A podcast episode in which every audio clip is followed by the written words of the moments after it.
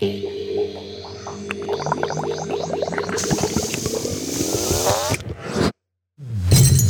Reagenzglas. Experimente mit Leib und Seele. Fetz, fetz. Herzlich willkommen im Reagenzglas. Mein Name ist Caro und mir heute in 1,5 Mindestabstand gegenüber sitzt Katha. Äh, hi, Katha, hallo. Hallo. Hallo. Oh, wir müssen erstmal die Begrüßung wieder üben. Das haben wir jetzt ein bisschen verkackt hier. Ja, weil wir, wie ihr vielleicht mitbekommen habt, eine kleine und doch überraschend längere Sommerpause eingelegt haben. Tada. Tada. Ja, und irgendwie lässt uns dieser ganze Umweltgedanke und die Nachhaltigkeit nicht los. Und so haben wir überlegt, äh, unser eigenes Leben nochmal so ein bisschen zu analysieren, wie unsere persönliche, ganz eigene, maßgeschneiderte Ökobilanz aussieht. Genau, da haben wir uns gedacht, wie nachhaltig leben wir denn eigentlich heute schon? Da hat ja jeder so seine Selbsteinschätzung. Du hattest ja bestimmt eine vorher von dir, oder? Hm, ganz gutes, ja, schön. Ich bin der Öko-Hippie und mache immer alles richtig. Ja, ja, kein Plastik, ja, ja. Dito. ja, und äh, deswegen wollten wir da quasi mal den Selbsttest machen. So eingangs für die Leute, die sich da vielleicht nicht so intensiv mit beschäftigen, erstmal eine kleine Begriffsklärung. Was ist überhaupt Nachhaltigkeit? Und zwar ist das das Prinzip, nachdem man versucht, nicht mehr zu verbrauchen, als entsprechend Rohstoffe nachwachsen. Ein Stichwort, das es da vielleicht zu erwähnen gibt, ist der sogenannte Erdüberlastungstag. Klingt ganz schrecklich. Äh, aus dem englischen Earth Overshoot Day. Und zwar ist das der Tag, an dem wir als Weltbevölkerung mehr Ressourcen verbraucht haben, als natürlicherweise wieder nachwachsen können. Mhm. Das war in diesem Jahr der 22. August. Das heißt, seitdem, die verbliebenen vier Monate, leben wir auf Pump, könnte man so sagen, oder? Oha, ja. Ja, welche Bereiche umfasst denn Nachhaltigkeit? Ganz grob kann man das vielleicht einteilen. Es sind natürlich ganz, ganz viele, aber ganz grob kann man das in vier unterteilen. Es gibt auch so Tests, die man im Internet machen kann, haben wir auch gemacht. Die richten sich auch ungefähr nach diesen Bereichen. Und zwar ist das einmal Ernährung, unsere Lebensmittel, das Wohnen, dann Mobilität, wie oft benutze ich ein Auto, wo fliege ich überall hin in der Welt oder fahre ich überall mit dem Fahrrad hin. Ähm, und dann natürlich der Konsum. Wir leben in einer Wegwerfgesellschaft. Leider ja. Und dahin entwickelt sich das auch immer mehr. Zum Beispiel Smartphones. Stimmt, jedes Jahr ein neues iPhone oder auch immer in regelmäßigen Abständen der neue PC. Genau. Ähm, allgemein sind wir ja auch eher daran gewöhnt, die, die Dinge gleich neu zu besorgen, anstatt sie zu reparieren. Ja, also bin ich auf, naja, nicht aufgewachsen, aber das, na. Na, ich glaube, es ist schon so ein bisschen eine Prägungssache. Also bestimmte Dinge versucht man vielleicht noch zu reparieren, aber also ich komme jetzt nicht aus einem Haushalt, wo irgendwer hätte einen Toaster reparieren können ja, überhaupt. Also bei uns hätte das gar niemand gekonnt. Ja, stimmt. Falls es überhaupt noch gegangen wäre. Ja. Das ist also, halt die nächste Frage. Ja, so bei Kleidung oder so, das kenne ich auch eher noch, dass man da irgendwie die, die Hose doch nochmal umnäht oder keine Ahnung. Aber genau, bei Elektrogeräten, Ja. da kenne ich eigentlich fast keinen, der irgendwie in der Lage ist, das zu reparieren. Und wenn so ein ja, Smartphone futsch ist, dann ähm, kann man da höchstens vielleicht nochmal den Akku austauschen oder so. Aber oft wollen ja auch viele Leute das neueste Modell haben. Na, und die, die Hersteller haben schon auch ein Interesse daran, also gerade so Smartphones und Akkus ist zum Beispiel so ein Thema. Ich glaube, bei meinem letzten Smartphone konnte ich den Akku noch rausnehmen. Bei meinem jetzigen kann ich es gar nicht mehr. Und bei iPhones ist es ja, glaube ich, auch so ein Classic quasi. Ja, ja. Dass, wenn du das Ding kaufst, dann musst du das auch komplett so wieder einschicken. Sobald du da irgendwas öffnest, hast du quasi die Garantie schon verloren. Ja, Die ersten Zipperlein fangen quasi im ersten Monat nach, nach Garantieablauf das an. stimmt, das stimmt. Ja. Hebst du eigentlich deine Garantien für alle Geräte auch immer auf? Ja, tue ich, aber bringt eigentlich so auch nichts. Also ich habe jetzt eigentlich noch nie einen Garantiefall gehabt. Wenn, dann ging das immer irgendwie danach los und dann muss man halt eh schauen, dass man sich irgendwie behilft. Ja. Und ein, ein großer Aspekt in dieser ganzen Konsum- und Wegwerfgeschichte ist, was mich ein bisschen überrascht hat, Kleidung. Ich habe mal geguckt, äh, laut dem Umweltbundesamt kaufen die Deutschen pro Jahr durchschnittlich 12 bis 15 Kilogramm Klamotten. 12 bis 15 Kilogramm, okay, das ist krass, das sind halt schon echt äh, viele Säcke. Ja. Ja, Ja.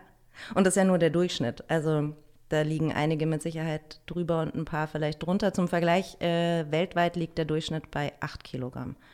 Also da sind wir mhm. vermeintlich oft so nachhaltigen Deutschen gar nicht mal so nachhaltig, was mhm. das Thema angeht. Ähm, und Greenpeace hat dazu auch eine Umfrage gemacht, die ist zwar aus dem Jahr 2015, ich befürchte aber, dass sich da nur marginal was geändert hat. Ähm, und zwar besitzen wir Deutsche im Durchschnitt 95 Kleidungsstücke, ohne Unterwäsche und Socken. Ich, äh, rechne, ich gleiche gerade im Geiste meinen Kleiderschrank ab. Ähm, ich finde, das hört sich viel an. Ich glaube aber, das ist nicht viel, weil man kann ja auch probieren, minimalistische Garderobe, 100 Kleidungsstücke im Schrank haben, ist, glaube ich, nämlich gar nicht so ja, aber überleg mal, wenn man das jetzt irgendwie nochmal grob unterteilt, dann hätte man, wenn man sagt, es gibt ungefähr acht oder neun Kleidungskategorien oder so, dann hätte man ungefähr zehn Kleider, zehn Röcke, zehn Hosen, zehn Pullover, zehn T-Shirts. Ja, okay. Ich glaube, ich liege da wahrscheinlich drüber. Ich bestimmt auch. Also ich habe es nicht nachgezählt, aber ich glaube, ich liege schon auch drüber. Aber das hieße halt, dass man quasi zwei Wochen Kleidungsstücke besitzt, ohne waschen zu müssen. Auf jeden Fall. Ungefähr. Auf jeden Fall. Noch mehr eigentlich. Was ja. dann eben fast wieder krass ist, wenn man überlegt, dass jeder seine eigene kleine Boutique zu Hause hat. Also ja, 95 stimmt. Kleidungsstücke sind auch nicht wenig. Also läppert sich schnell, glaube ich schon auch. Und ein Drittel der Befragten besitzen sogar mehr als 300. Ist ja auch immer super trendy, der begehbare Kleiderschrank. Das ist ja auch. Äh, ist schon so ein Ding in den letzten ja, Jahren, ne? auf jeden Fall, würde ich schon auch sagen. Hm. Ja. Ja, und ich finde dieses Bild mit der eigenen Boutique eigentlich ganz gut. Ich meine, letztendlich braucht man ja auch Sommer- und Winterklamotten. Und natürlich. und für verschiedene Anlässe. Aber okay, Aufgabe für euch zu Hause ähm, und das mache ich auch. Zählt mal eure Kleidungsstücke. Zählt mal euren Kleiderschrank, ja. Ja, ja also ich komme auf jeden Fall auch bestimmt so auf zwei Wochen ohne Waschen, ja. Und beachtlich ist auch, jedes fünfte davon tragen wir nicht. Das kommt bei mir jetzt, glaube ich, nicht hin. Aber es gibt schon so Parkgegenstände in meinem Kleiderschrank, die trage ich wirklich eher selten, selten. Das ist bei dir nicht so, ne? Nee, ich ähm, habe in den letzten Jahren schon versucht, meinen Kleiderschrank zu reduzieren. Und ich gehe bestimmt ein oder zweimal im Jahr mindestens meine Kleidungsstücke durch. Und da habe ich mich jetzt auch kürzlich von einigen Stücken getrennt, die ich wirklich sehr schön finde aber die auch einfach nicht mehr meinem Stil entsprechen, an denen ich so ein bisschen hänge oder eben das mit einem Ort irgendwie verbinde. Ah ja, ja das habe ich da und da gekauft. Ähm, oder auch mit der Zeit, aber das ist dann so der Pulli, den ich Anfang 20 getragen habe, den trage ich jetzt nicht mehr. Ähm, und den habe ich dann jetzt auch mal weggegeben. Ja, also ja. da ähm, versuche ich wirklich, mich regelmäßig zu aktualisieren. Praktisch ist auch mal so ein Umzug. Wenn man mal umzieht, dann muss man auf jeden Fall mal irgendwie durchsortieren. Ähm, ja, ich gucke dann auch, wenn ich mich morgens anziehe, manchmal, okay, was hatte ich denn länger nicht an? Und dann ähm, entscheide ich mich manchmal dann für ein, eine Sache und überlege, okay, was kann ich denn dazu anziehen? Also das ja, okay. ist auch eine, eine Anziehmethode für, okay, ich weiß nicht, was ich anziehen soll. Caro ist quasi hier schon, schon drei Schritte next level. Ja, aber ich, da habe ich auch die letzten, glaube ich, fünf Jahre mich damit beschäftigt. Mhm. Und ähm, auch probiert immer kleiner zu werden von der Garderobe her und ja. auch mal die Sachen wegzugeben. Ja. ja, also Kleiderschrank ist definitiv mein Hinkefuß. Also gerade so diese emotionalen Sachen, die du da gesagt hast, das ist ganz, ganz schlimm. So, ja. Diesen einen Pullover habe ich doch aber damals in England gekauft. Ja, ja. so ja. einen habe ich gerade weggegeben. aber es fühlt sich auch tatsächlich ganz gut an. Ich, ich dachte, ich dachte mir das neulich auch so, keine Ahnung, also ich kenne das ja vom Ausmisten so. Dieses befreiende Gefühl, das das dann hat. Ja. Und es war so ein Moment, wo ich mir dachte, ah, vielleicht probierst du das auch mal. Naja, also wie gesagt, das ist bei mir so ein bisschen ein Hinkefuß. Deswegen habe ich mich da mit einer unterhalten, die sich damit hauptberuflich auseinandersetzt, und zwar mit Anna Zeitler. Sie ist Modedesignerin und gibt Workshops zum Thema Mode und Nachhaltigkeit. Hallo Anna. Hallo. Welche Rolle spielt Mode überhaupt bei einem nachhaltigeren Leben? Ich glaube schon eine ganz entscheidende, also weil es einerseits was ganz Persönliches ist und es ist ja sehr nah am Körper dran, weil es emotional auch aufgeladen ist und weil es irgendwie vielleicht nicht so weit weg ist wie ein E-Auto oder irgendwie sowas, sondern es hat irgendwas mit uns selber zu tun und Mode ist ja nicht nur irgendwie Kleidung, die wir uns anziehen, ne, die uns irgendwie schützt vor Wettereinflüssen oder so, sondern ich drücke damit aus, wer ich bin, wer ich sein will, wie fühle ich mich heute. Das heißt, das hat ganz viel mit Emotionen auch zu tun und deshalb glaube ich, ist ein ganz entscheidender Faktor, darüber auch nachzudenken. Ganz abgesehen davon, dass es die zweitgrößte Umweltverschmutzerindustrie ist nach der Erdölindustrie. Also es hat auch äh, umwelttechnisch gesehen einen riesen Einfluss, einen großen Aspekt. Auch Menschenrechte ist ein äh, Riesenproblem in der ganzen äh, Lieferkette, eigentlich egal, wo man hinguckt. Deswegen würde ich sagen, lohnt sich aus persönlicher Perspektive, sich das anzugucken ähm, und aber auch aus ähm, ökologischen und sozialen Gesichtspunkten auf jeden Fall. Ähm, jetzt hast du ja gerade den ökologischen Faktor angesprochen. Mode lebt ja aber sehr von den jeweiligen Saisons, also Frühjahr, Sommer, Herbst, Winter. Ähm, schließt sich da Nachhaltigkeit und Mode nicht quasi grundsätzlich schon aus? Ich würde sagen, wenn Menschen tatsächlich nur saisonal kaufen würden, dann könnte man auch unter nachhaltigen Gesichtspunkten irgendwie einkaufen. Ne? Man könnte ja auch sagen, immer dann, wenn eine neue Saison kommt, äh, checke ich meinen Kleiderschrank, ist da was kaputt oder nicht, brauche ich wirklich was Neues und ich überlege mir so, wie wenn ich Lebensmittel einkaufen würde, gehe ich ja auch nicht einfach vielleicht los, sondern ich weiß ja auch so grob, was ich brauche und dass man sich so auch überlegt, dann kaufe ich was Neues, wenn ich was Neues brauche. Und dann kann man das unter nachhaltigen Gesichtspunkten tun, vielleicht auch bestimmte Siegel achten und so aber die Realität sieht ja ganz anders aus. Die Leute gehen einfach ja auch zum Großteil aus Hobbygründen shoppen, weil Sachen im Sale sind, weil Black Friday ist, weil man jetzt einen Ausflug irgendwo hin macht oder in Urlaub fliegt oder so und sich da was mitnehmen will. Also es gibt ja mannigfaltige Gründe, warum Leute äh, neue Kleidungsstücke kaufen, obwohl sie sie gar nicht brauchen und die dann vielleicht zu Hause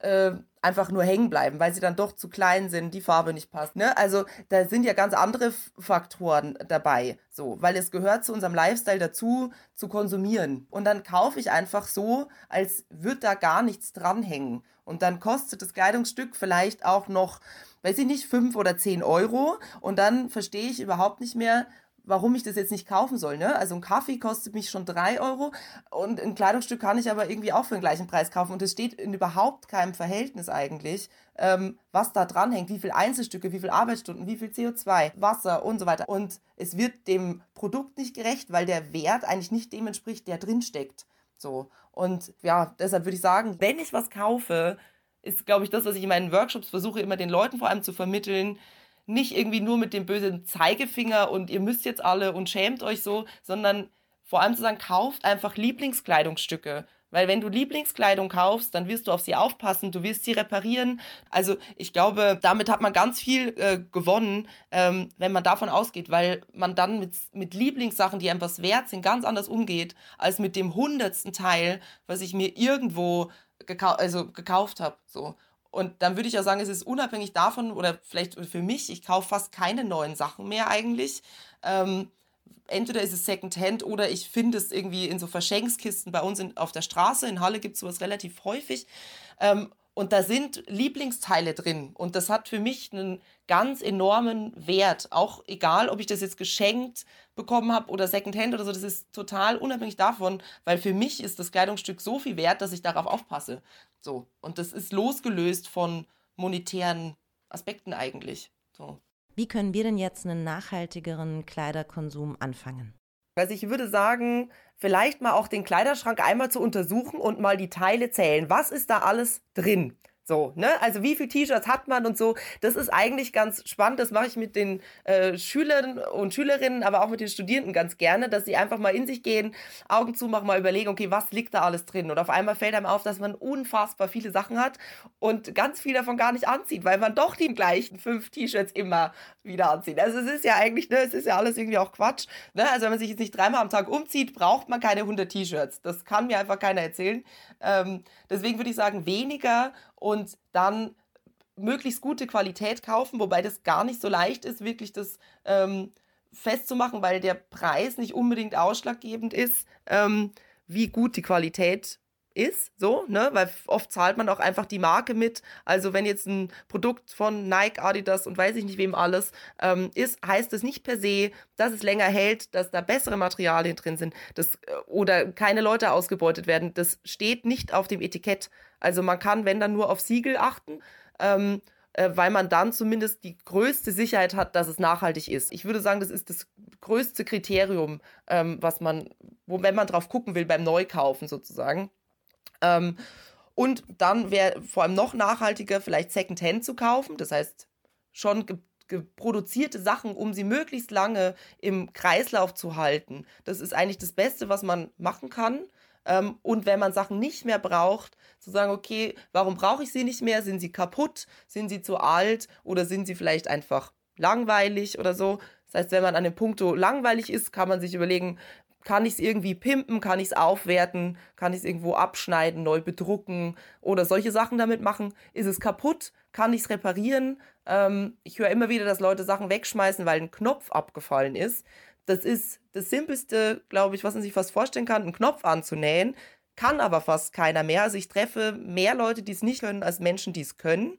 Egal wie alt sie sind, egal welches Geschlecht sie haben. Und da würde ich sagen, alle Reparaturanleitungen gibt es im Internet so viele kurze Videoclips, wo man sich das angucken kann.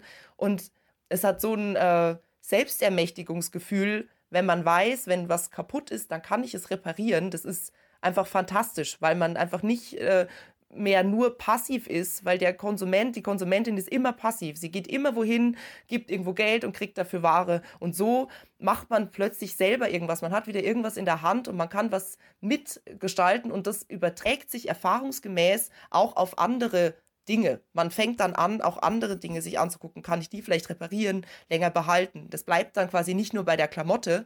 Ähm, und deshalb würde ich sagen, ja, reparieren, auftragen, weitergeben. Ähm, und dann ist so die letzte Stufe, würde ich sagen, ist die alte Kleidertonne. Auf jeden Fall niemals in den Restmülleimer. Das ist das Schlechteste, was man machen kann, weil dann wird es definitiv verbrannt. So, dann äh, wird da nichts mehr recycelt oder geupcycelt oder was auch immer damit gemacht. Deswegen auf jeden Fall in die Altkleidertonne und vor allem auch keinen Müll in die Altkleidertonne werfen. Das ist auch ganz wichtig, da wirklich nur Klamotten reinzuwerfen. Ähm, und ja, und dann kann man hoffen, oder kann man hoffen, hört sich jetzt auch irgendwie blöd an, als wäre das so wäre das unklar, sondern das ist, ähm, damit ermöglicht man zumindest diesem Kleidungsstück als Wertstoff weiterverarbeitet zu werden. Und entweder bleibt es wirklich ein Kleidungsstück und kann auch weiterverkauft werden, ähm, oder es wird dann zumindest weiterverarbeitet zu Putzlappen, zu Dämmwolle, zu Malerfliesen und so weiter. Also da gibt es ganz verschiedenste äh, Stufen, was danach damit passiert. Also würde ich sagen, auf jeden Fall Altkleidertonne, ganz wichtig. Jetzt ist ja ein Baustein, den du auch in deinen Workshops behandelst, ist ja das Upcycling. Was, was steckt denn da genau dahinter? Das Upcycling ist im, also vielleicht fangen wir, fangen wir beim Recycling an. Beim Recycling ist es, bleibt der Wert, bleibt es auf einer Ebene. Das heißt, es wird wirklich möglichst eins zu eins wiederverwertet. Als würde man aus einer alten Pfandflasche eine neue Pfandflasche machen, füllt wieder Wasser rein, ne, dann äh, verändert sich der Wert nicht. Und beim Upcycling ist die Idee, dass der Wert steigt sozusagen. Das heißt, man macht aus was, was man eigentlich weggeworfen hat, wie einer alten Jeanshose oder sowas, ne, oder einem alten T-Shirt, das hat eigentlich schon ein Loch oder Flecken oder so, dann hat's, ist es nicht mehr besonders wertvoll und dann mache ich aber daraus eine Tasche oder einen Kimono oder was auch immer. Ich nähe was Neues draus, dann gewinnt es an Wert und das ist der Gedanke hinterm Upcycling, dass es an Wert steigt, im besten Fall. Jetzt bist du ja eigentlich Modedesignerin. Wie kam das überhaupt, dass du angefangen hast, dich mit dem Thema Nachhaltigkeit auseinanderzusetzen? Ähm, es kam so, ich habe während meiner, wenn ich meinen Bachelor gemacht habe ähm, in Trier an der FH, musste ich mal eine Hausarbeit schreiben und wir mussten ein nachhaltiges Modelabel gründen. Und das, glaube ich, war der Startschuss, weil ich habe dann angefangen, Bücher zu lesen und ich war so schockiert, was ich da gelesen habe, dass ich dachte, ab jetzt kann ich nur noch weiter Mode studieren, wenn es immer unter der Prämisse Nachhaltigkeit steht und habe dann in meiner Bachelor-Kollektion ganz viele verschiedene Recycling-Sachen ähm, ausprobiert, um neue Stoffe auch zu machen. Und dann im Master in äh, Halle an der Burg Giebichenstein, als klar war, jetzt kommt die Masterarbeit, ähm, habe ich mich gefragt, okay, wenn ich mich jetzt selbstständig machen würde, wer soll meine nachhaltige Mode eigentlich kaufen? So, wer ist da eigentlich die Zielgruppe? Weil der Absatzmarkt ist super gering. Es ist immer noch ein ganz kleiner Nischenmarkt. Und ich dachte, okay, das kann ja irgendwie nicht sein. Wo kommt das eigentlich her? Und wie konsumieren wir? Und wie haben, was haben wir für ein Selbstverständnis, dass wir das einfach weiter so machen, obwohl man ja sagen muss, dass durch die Medien das ja jetzt nicht komplett unbekannt ist. Und dann bei den Studien, die ich dann gelesen habe, habe ich dann festgestellt, okay, krass, es hat was mit der Bildung zu tun, was mit der Aufklärung, mit dem, wie, was wir in der Schule eigentlich lernen. Und habe dann in meiner Masterarbeit einen Grundschulworkshop entwickelt, der sich nannte Bewusstseinsbildung für nachhaltigen Kleidungskonsum und habe da dann elf Workshop-Einheiten entwickelt, die durchgeführt, dokumentiert, einen kleinen Film dazu gemacht und das kam so gut an irgendwie. Ich wurde dann da mit so einem kleinen Preis irgendwie ausgezeichnet. Da gab es eine Ausstellung. Und dann dachte ich danach, okay, ich bin jetzt fertig. Wie mache ich jetzt weiter?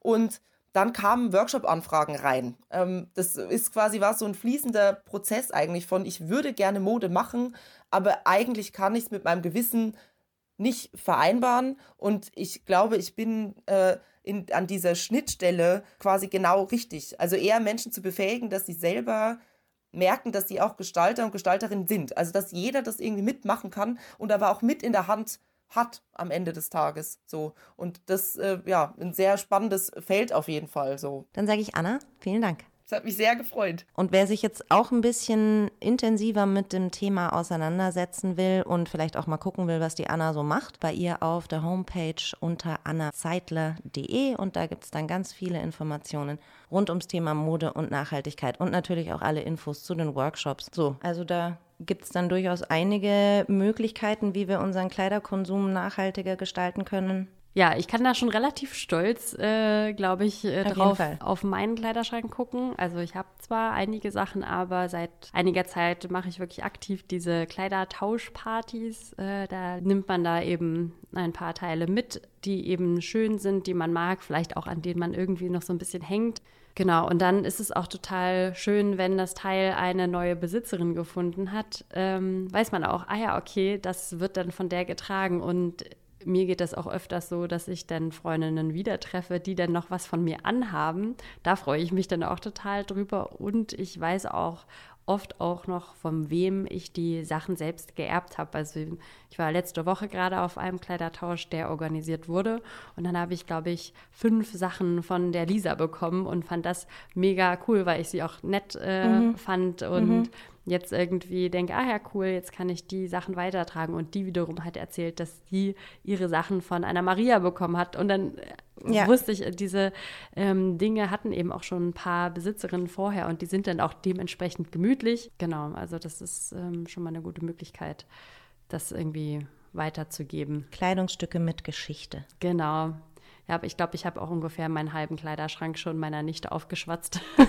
ich glaube, äh, neulich war der Moment, wo sie dann sagte, nee, jetzt mache ich auch wieder meine, trage ich lieber meine eigenen, meine eigenen Secondhand-Sachen. Und bei mir hat sich auch so dieses Shopping als ein großes Event-Erlebnis oder so, als Hobby ähm, das habe ich früher auf jeden Fall gerne gemacht oder ich erinnere mich auch in Schulzeiten noch ähm, mit mit der Freundin irgendwie durch den HM ziehen und dann gucken, welche Teilchen äh, man da irgendwie kaufen könnte.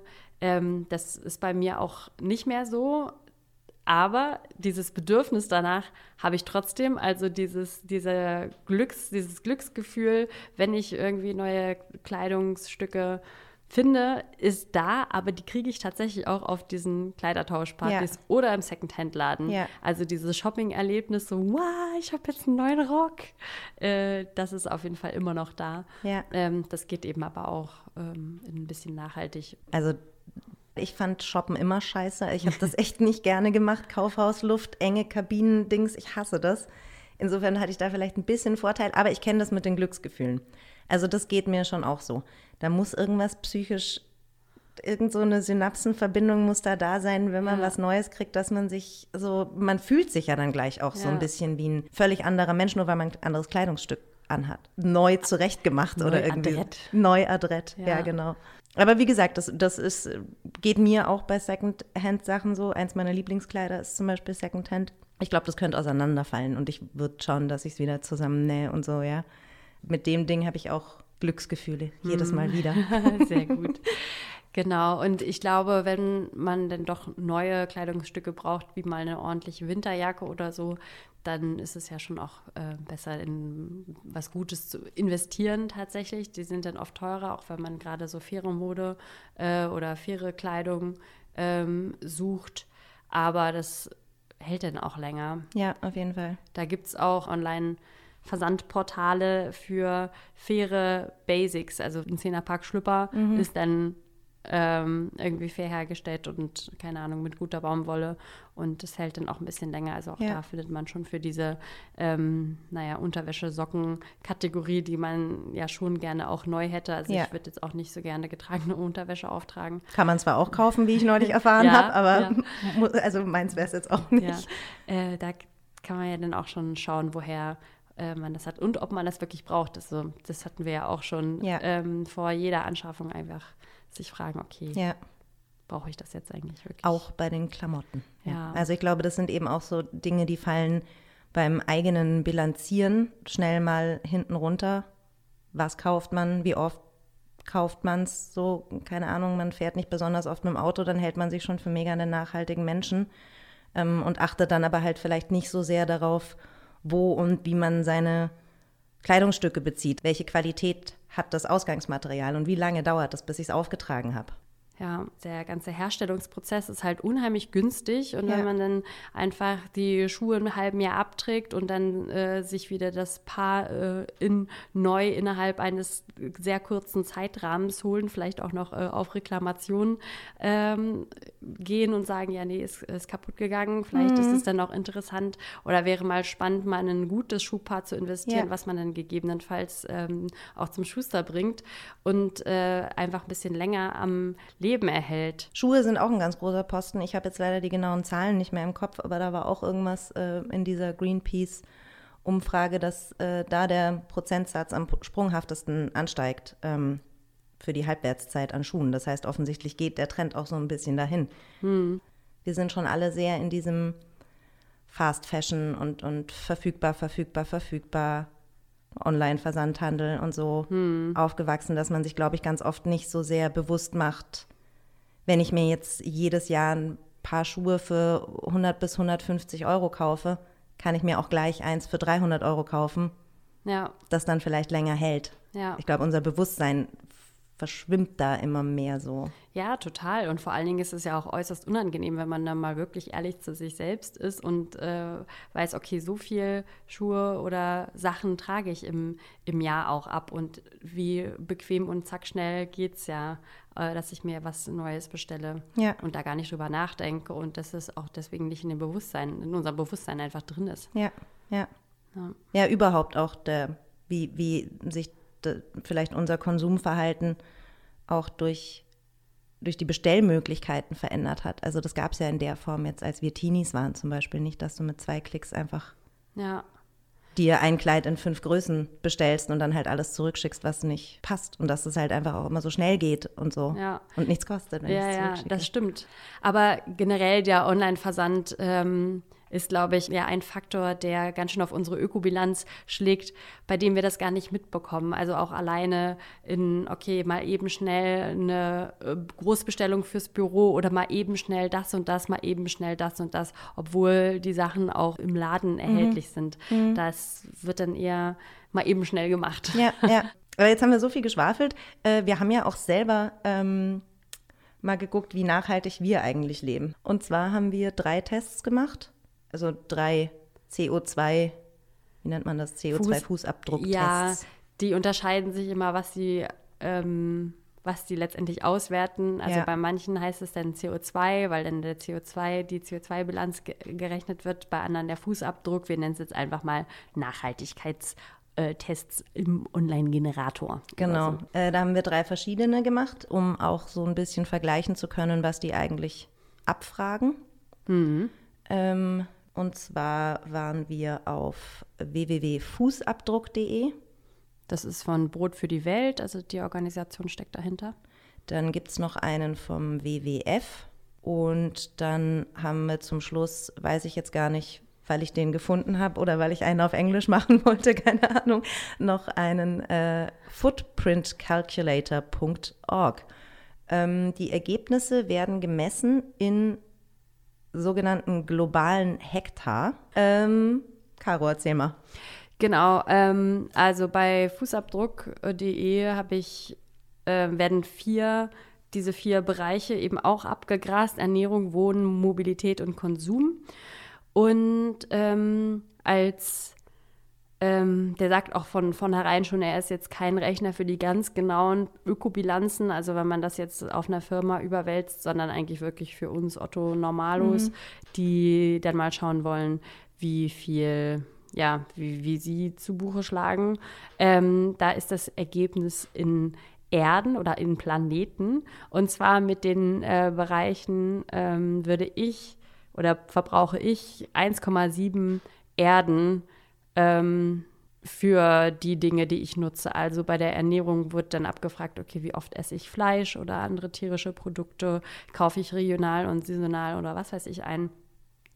Ähm, auch Wohnen, wie heize ich, äh, wie groß ist mein Wohnraum, Mobilität ist. Ähm, da war zum Beispiel, wie oft in der Woche benutze ich den Zug oder die Bahn ähm, und oder wie oft fliege ich im Jahr. Das sind dann immer so Werte, da musste ich dann so ein bisschen überschlagen.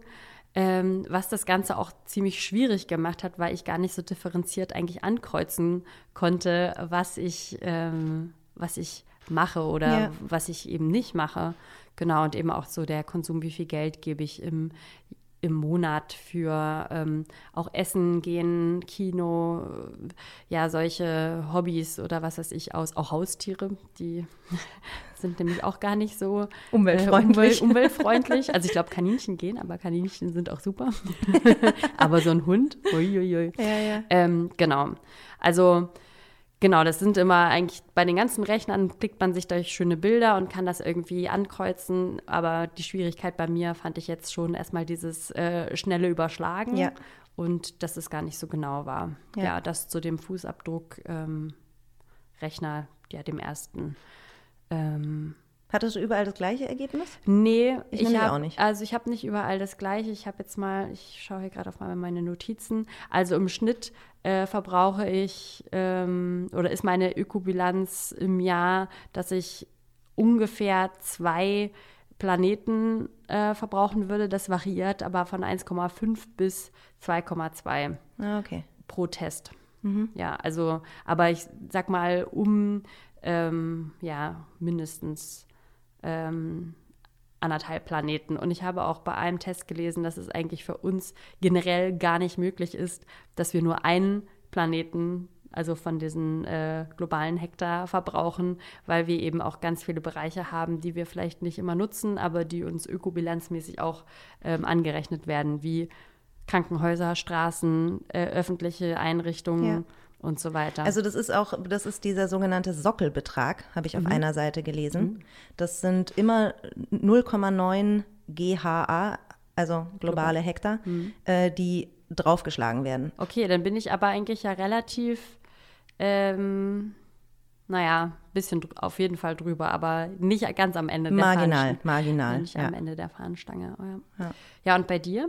Also bei mir bewegt sich so zwischen 1,2 und 1,9. Also beim WWF und bei, beim Fußabdruck-Dingens hatte ich jeweils auch knapp zwei Planeten. Ich bin bei drei globalen Hektar und das auf allen Seiten. Also bin ich eben so bei, für mich selbst verantwortlich bei 2,1 hm. globalen Hektar. Der Rest ist eben dieser Sockelbetrag. Ist, muss ich gestehen, mehr, als ich vermutet hatte. Also ich habe mich nachhaltiger eingeschätzt, als ich lebe. Mit fast zwei Planeten hätte ich nicht gerechnet.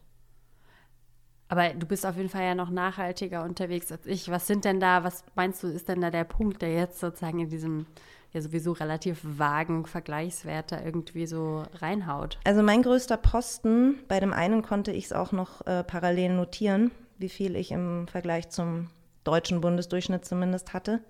Mein größter Posten sind ähm, die Lebensmittel und das Wohnen. Ähm, da habe ich allerdings nur bedingt Einfluss drauf, weil halt auch solche Sachen wie gar nicht isoliert. Ah ja, genau. Was in meinem Fall so ist. Ich glaube, gar nicht konnte man noch nicht mal angeben, aber so isoliert ist meine Wohnung. Äh, ich habe eine Gasheizung. Hm. Ähm, und ich weiß nicht, ob ich meine Ausstattung richtig eingeschätzt habe. Also da bin ich quasi einen Ticken drüber, als ich mir gegeben hätte. So. Mhm. Ähm, weil ich halt zum Beispiel als Ein-Personen-Haushalt auch eine Waschmaschine besitze. Also da waren halt nur so Bildchen. Ja. Und wenn man halt das eine angeklickt hat, war halt, keine Ahnung, nur sechs Gegenstände. Und wenn man das nächste angeklickt hat, standen da acht oder neun. Und da dachte ich mir, naja, indem ich mal das eins höre oder so, damit ich mich jetzt da nicht gnädiger einschätze, als ich es bin. Und das hat dann doch einen enorm hohen Posten ausgemacht. Mhm. Ich glaube, da bin ich bei 0,9 globalen Hektar und der Bundesdurchschnitt bei 1 oder sowas. Okay. Also da bin ich quasi im Bundesdurchschnitt und ich denke eigentlich schon, dass ich recht sparsam lebe. Klar habe ich einen Kühlschrank. Ja. Und wie gesagt, ich habe diese Waschmaschine, kann man darüber streiten, ob eine Person eine eigene Waschmaschine braucht oder nicht. Aber ansonsten, ich habe eine Stereoanlage und einen Laptop und ein Handy und einen Toaster und einen Wasserkocher. Also ich halte mich jetzt nicht für jemanden, der besonders dekadent lebt eigentlich so, aber offensichtlich ja. halt nicht, nicht umweltfreundlicher als der Bundesdurchschnitt ich habe halt auch viel gebrauchtes Zeug und so. Ich kaufe mir eigentlich nie neue Möbel.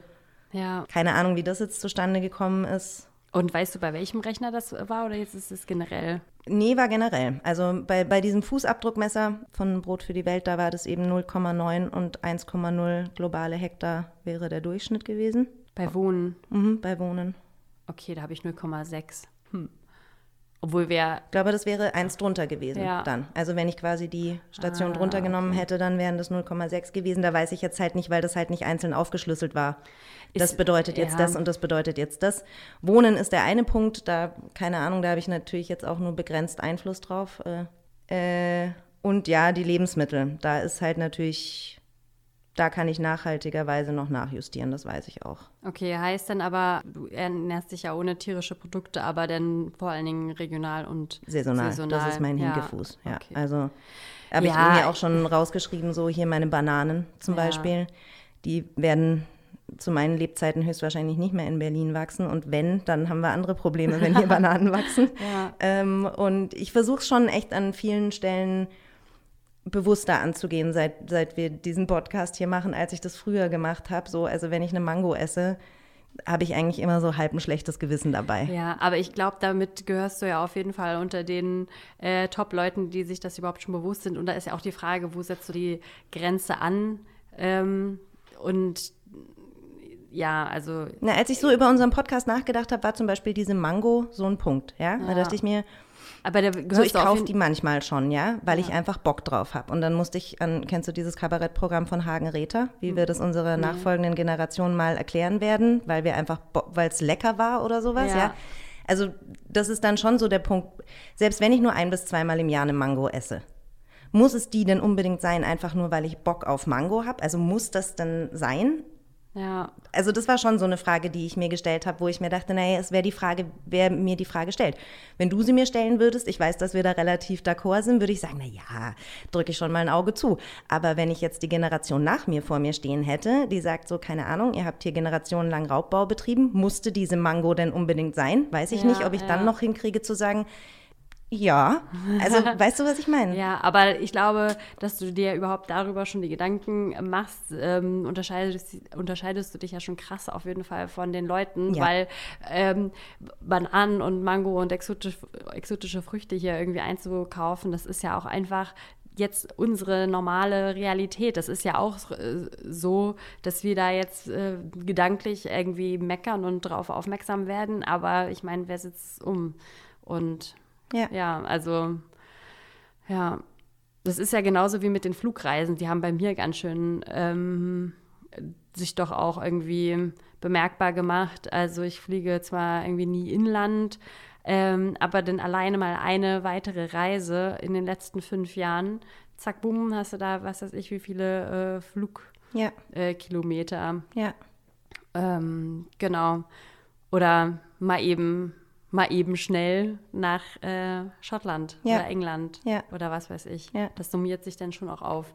Ähm, genau, mit dem Wohnen, das habe ich eben auch mit dem Heizen. Ich kann ja, ich könnte zu meinem Vermieter gehen und sagen, ja, wollen wir nicht irgendwie mal das umrüsten, aber der wird mir dann entweder einen Vogel zeigen oder sagen, okay, dann bezahlen Sie das bitte auch.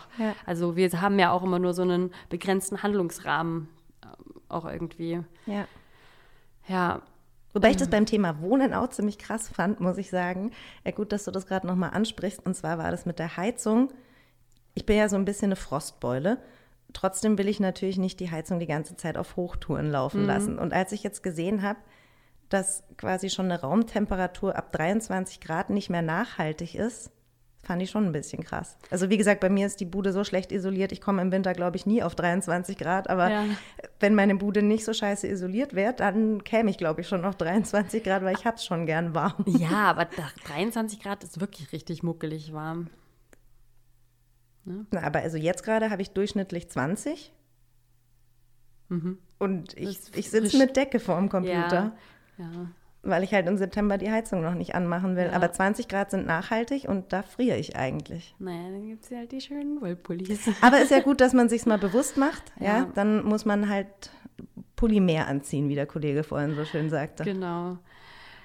Ja, also irgendwie als, als Quintessenz, was ich jetzt hier von den Tests immer, da kriegst du auch mal so Tipps, was mhm. du irgendwie umsetzen kannst, ist ähm, natürlich, wenn man Auto viel zum jetzt Pendeln oder sowas benutzt und das braucht, zur Arbeit zu fahren, ähm, dass man sich, sich das natürlich irgendwie überdenken kann.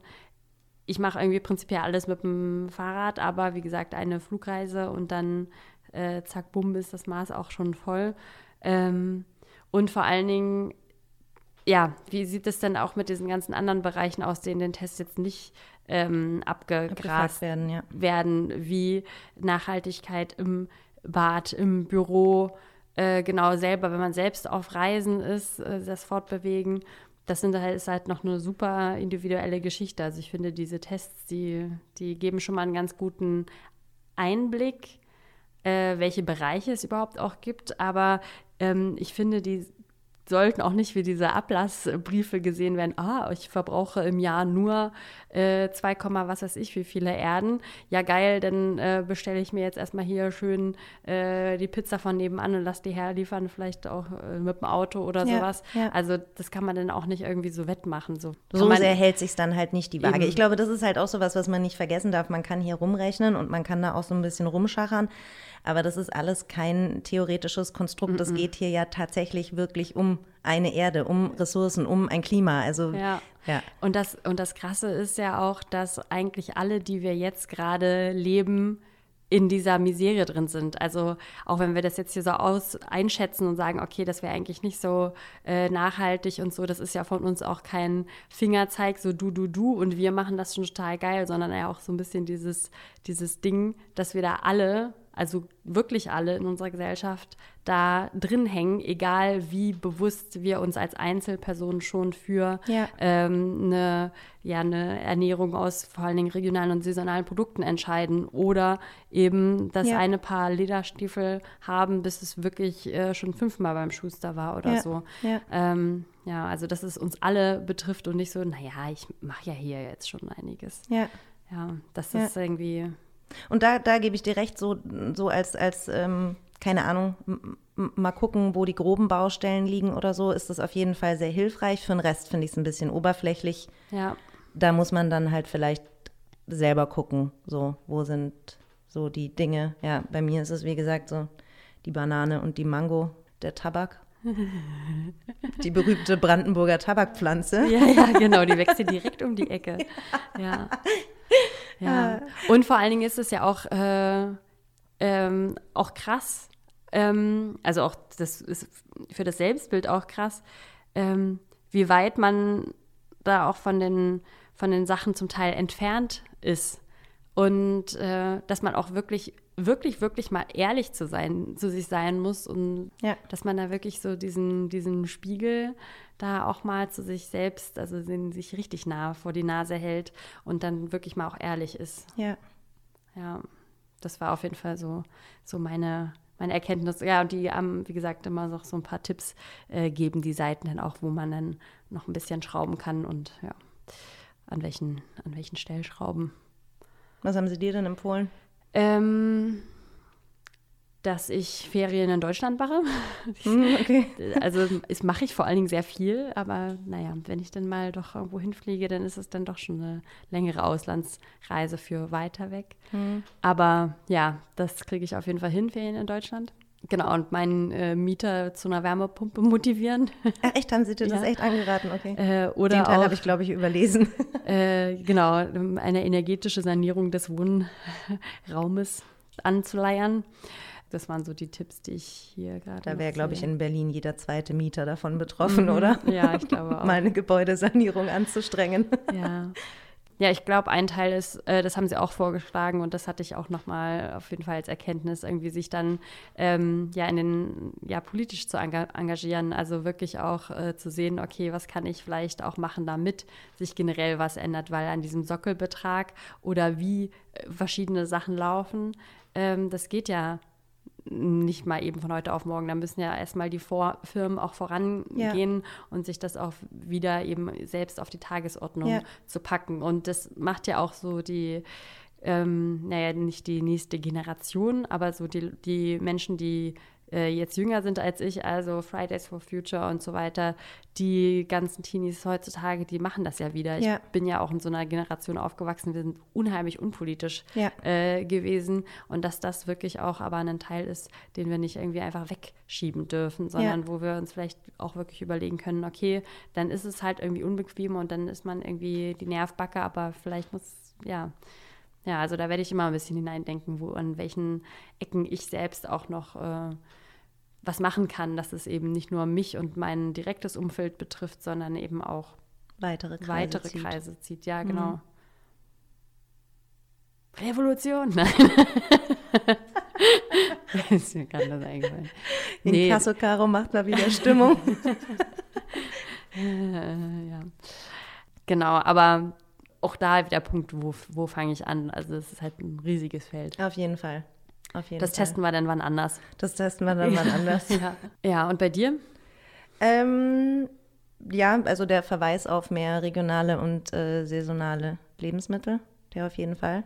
Und auch politisches Engagement. Also mir hat keiner geraten, mit meinem Vermieter zu reden, aber vielleicht habe ich das auch einfach überlesen, weil ich und Vermieter, da kriege ich immer nervöse Zuckungen im rechten Auge. Ähm, meine Erfahrungen sind da nicht so gut. Ja, also das, das werde ich auf jeden Fall ähm, mir zu Herzen nehmen. Das ist auch mein großes Vorhaben für den Winter. Hm. Kulinarisch. Ja. Weil das ja immer eine besondere Herausforderung ist. Und ich dachte mir, diesen Winter probiere ich das jetzt mal aus. Okay, vielleicht machen wir da äh, einfach eine kleine Kohlsuppendiät draus. genau. Nee, aber vielleicht äh, bringen wir das ja wirklich mal als Experiment, weil da wäre ich auf jeden Fall auch äh, dabei. Naja, und ich kann mir halt einfach nicht vorstellen, so, dass, dass das Vorurteil in meinem Kopf stimmt und es dann quasi nur noch Kartoffeln und Äpfel und Lauch zu essen gibt. Also es muss irgendwie Workarounds geben, ohne dass man das Gefühl hat, man macht eine Kohlsuppendiät. Irgendwie mhm muss das gehen. Da haben sich mit Sicherheit Leute damit beschäftigt, bin ja. ich mir ganz sicher. Okay, dann musst du aber jetzt ganz schnell ganz viele Lebensmittel einkochen. Einkochen, ja, genau. Und fermentieren. Und, ah ja, fermentieren ist auch super. Ja, das ist ja auch das neue Ding hier. Ja, ja ich glaube, das ist, das ist auch so ein, so ein Punkt, der mir da jetzt noch mal einen Ticken bewusster geworden ist. Ich glaube, das Leben, wie wir das heute gewohnt sind und das Leben, wie wir aufgewachsen sind, so viele Dinge so schnell wie möglich haben zu können. Und vor allen Dingen bequem zu haben. Und bequem, so funktioniert Nachhaltigkeit nicht. Mm -mm. Je nachhaltiger du dein Leben lebst, desto mehr Zeit kostet alles einfach. Ja. ja. Also Zeit zu produzieren, Zeit einzukaufen, wie du vorhin sagtest, in Secondhand-Laden es dauert halt einfach, bis man das gefunden hat, was man sucht oder ja, Lebensmittel was gefunden einkaufen. hat. Lebensmittel einkaufen ist eben so das, was ich immer wieder feststelle jetzt in den letzten Monaten bei mir in der Umgebung gibt es nur reguläre Supermärkte und da kriege ich unverpackt nicht das Kontingent an Lebensmitteln zusammen, das ich gerne hätte. Das heißt, ich muss mich dran gewöhnen, den Umweg zu bemühen über ja. einen Biomarkt, Unverpacktladen, was auch immer. Das ist von mir halt alles weiter weg. Das kann jetzt aber halt auch nicht die Ausrede sein, letzten nee. Endes. Und ja.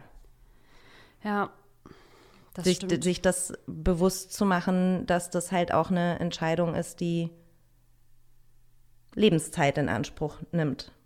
Ja, und dann haben wir ja auch wieder dieses Dilemma, diese Lebenszeit ist in unserer aktuellen, in unserem aktuellen Alltag und wie die Gesellschaft funktioniert, auch überhaupt nicht gesehen hier. Du bist ja, also du musst ja liefern, du mhm. arbeitest die 40 Stunden, du machst ja. das und dann hast du kurz Pause, dann willst du ja auch noch irgendwie irgendwas organisieren. Also dieser Stress und wie ja. alles ist, das steigert sich, aber naja, und das ist ja auch, auch genau der Grund, warum wir jetzt äh, mit der Erde an diesem Punkt sind, weil das eben genauso kam.